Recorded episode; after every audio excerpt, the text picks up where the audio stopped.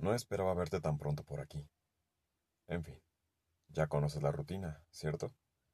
Pero esta vez, antes de comenzar, quiero que me expliques algo insignificante.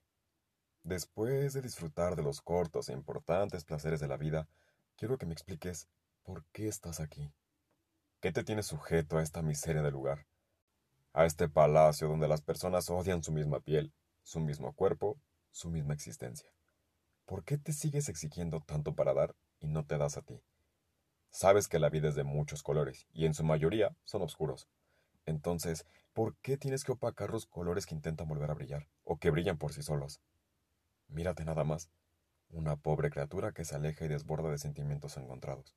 Un cuerpo muerto en un lugar tan lleno de vida, de amor y de oportunidad para crecer. La última vez que te hice la pregunta ¿qué ves cuando te ves? Únicamente te encogiste los brazos y bajaste la mirada. Y hoy haces exactamente lo mismo.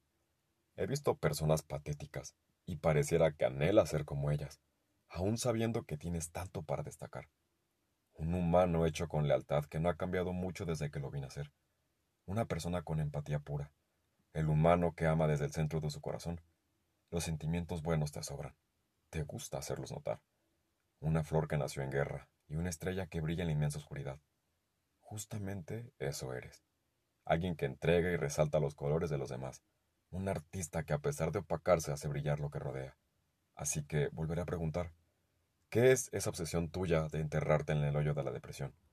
Me duele más que a ti, pero si a ti te gusta estar aquí, no puedo impedirlo. Mi trabajo es curarte las heridas que llevas y levantarte de este suelo. Pero no veo heridas, no veo lágrimas, no veo nada. Solamente veo una mirada perdida con una decisión firme de estar aquí unos días. Nada más.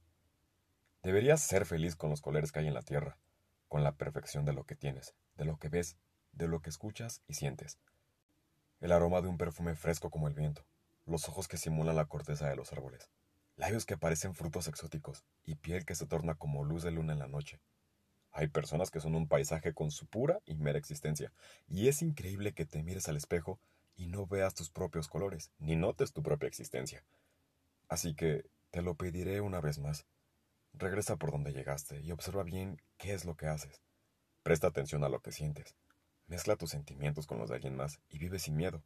Ama con el corazón entero y usa el poco o mucho tiempo que te queda. Recuerda, no eres eterno.